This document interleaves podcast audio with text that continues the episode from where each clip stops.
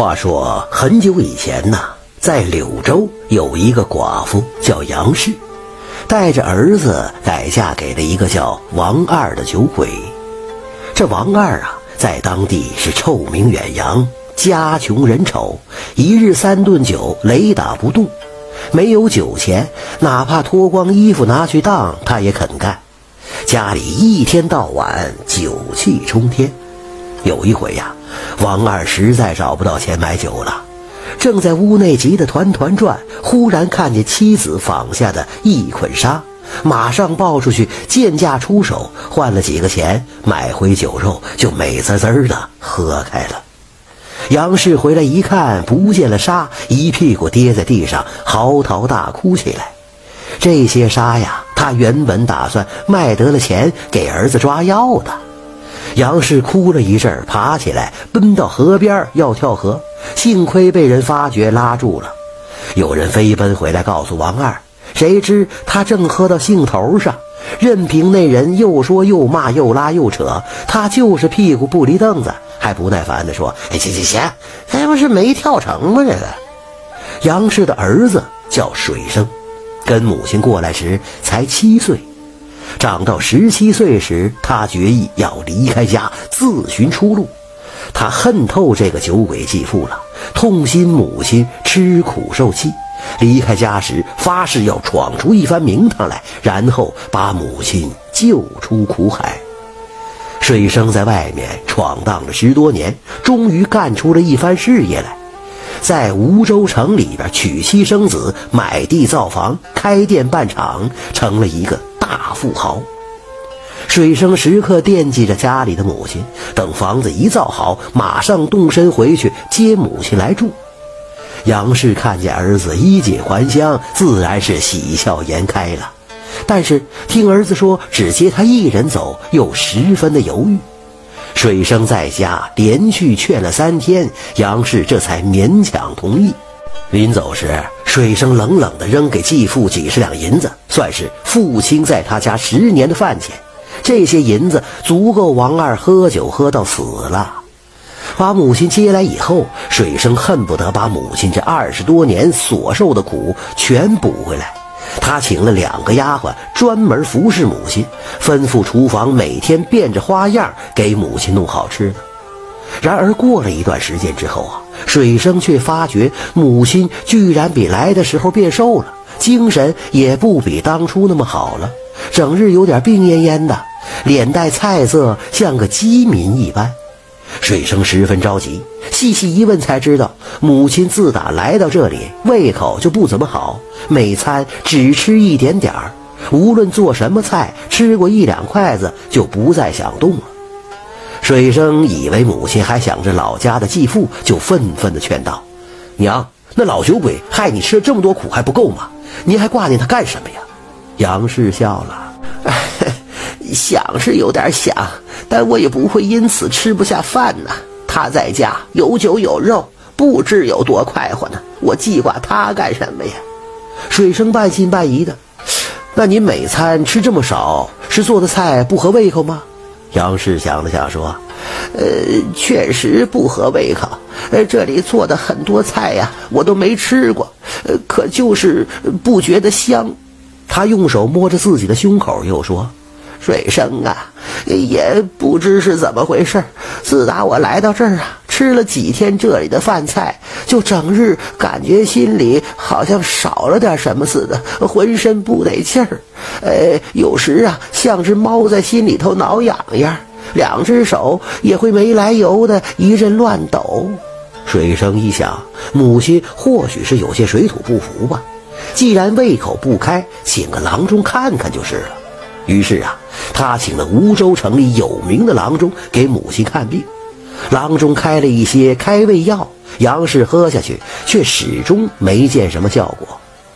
一天，水生又特意请来了一位郎中，然后抓来药，亲自熬好。这副药方需要一杯高度的米酒做药引子。水生差人买来，和汤药一起给母亲端去。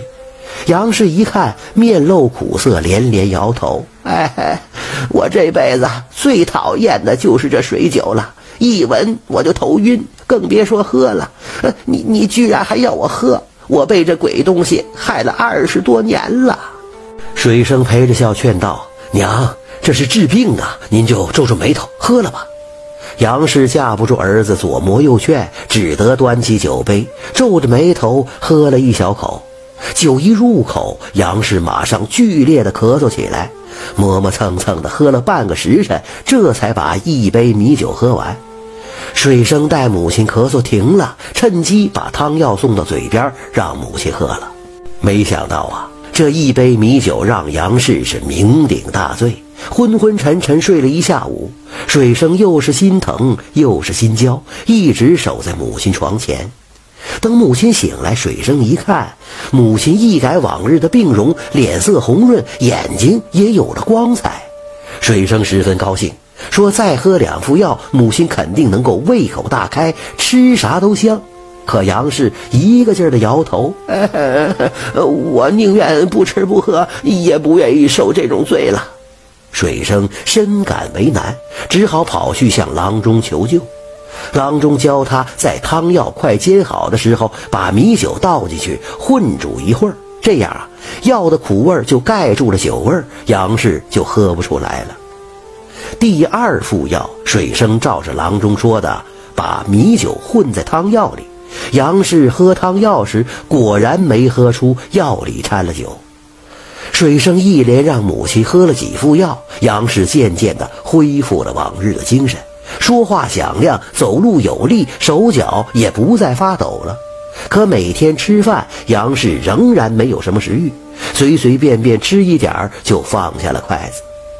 一天，水生忙完生意去看母亲，杨氏闷闷地坐在房内，两只手又在发抖。见了他，喊道。呃，不知怎的，我的心突然一下子，呃，觉得慌慌的，呃，没个着落，呃，总好像有什么东西，有什么事儿没做。你上次煎的汤药呢？快，快去给我抓一副来。水生一愣，也没多问，赶紧叫人去抓药，像上次一样熬好送去。杨氏在房内坐立不安，见了汤药，眼睛一亮。也不怕喝汤药滚烫，抢过来咕嘟咕嘟就喝下去了。喝完长舒了一口气，手在胸口摸了几下，叹息道：“哎呀，这颗心呐，总算是定下来了。”水生暗暗称奇：难道母亲喝药喝上瘾了吗？这之后啊，杨氏每天都要喝这副汤药，一天不喝就浑身不自在，喝了药便精神焕发，有说有笑。水生见状，不禁又好笑又郁闷。母亲居然喝上瘾了，这可怎么办呢？虽然这汤药无害，但总不能长年累月的喝下去吧。这天晚上，水生回到房中，想着母亲的事烦恼。于是啊，他和夫人聊了起来。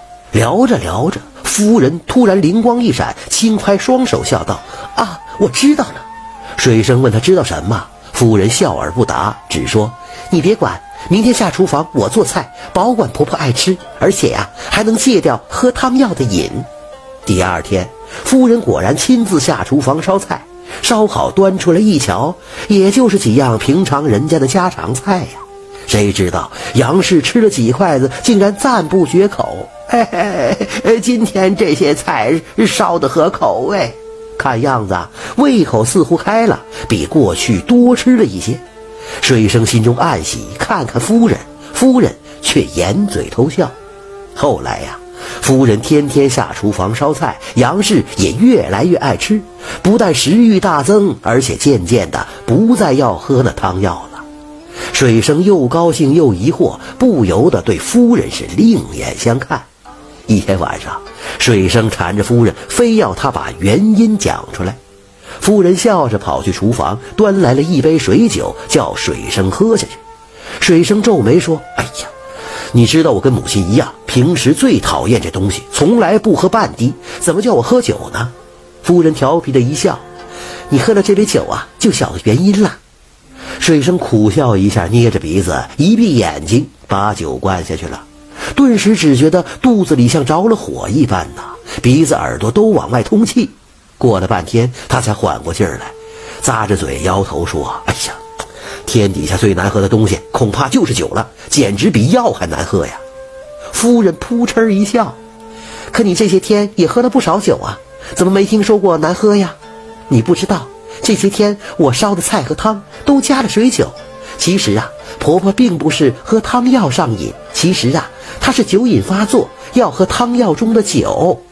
水生一听，诧异的瞪大眼睛：“母亲怎么会有酒瘾呢？真是笑话。”夫人说：“这事儿看似荒唐，实际上并不奇怪，因为水生的继父是个酒鬼，无论烧什么菜都不忘加点水酒进去。杨氏跟着酒鬼吃了二十多年掺酒的菜，再加上家里整天酒味熏天，不知不觉也有了酒瘾了。而水生因为厌恶酒，家里从来没有半滴酒。杨氏来到这儿以后，一下子便吃不惯了。”几天吃不到掺酒的菜，酒瘾就发作，食欲跟着大减，接着就会生病。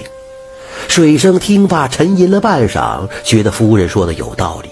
这一夜，他靠着枕头想了一宿。天快亮时，突然一拍脑袋，豁然开朗。母亲到底和继父过了二十多年，尽管他厌恶继父是个酒鬼，却已经习惯了和酒鬼一起过日子。第二天，水生收拾一番，护送母亲回了老家。这真是啊，酒鬼无良伤透心，老母怪病难寻因。数年浸淫魂不绝，才知根源是酒瘾。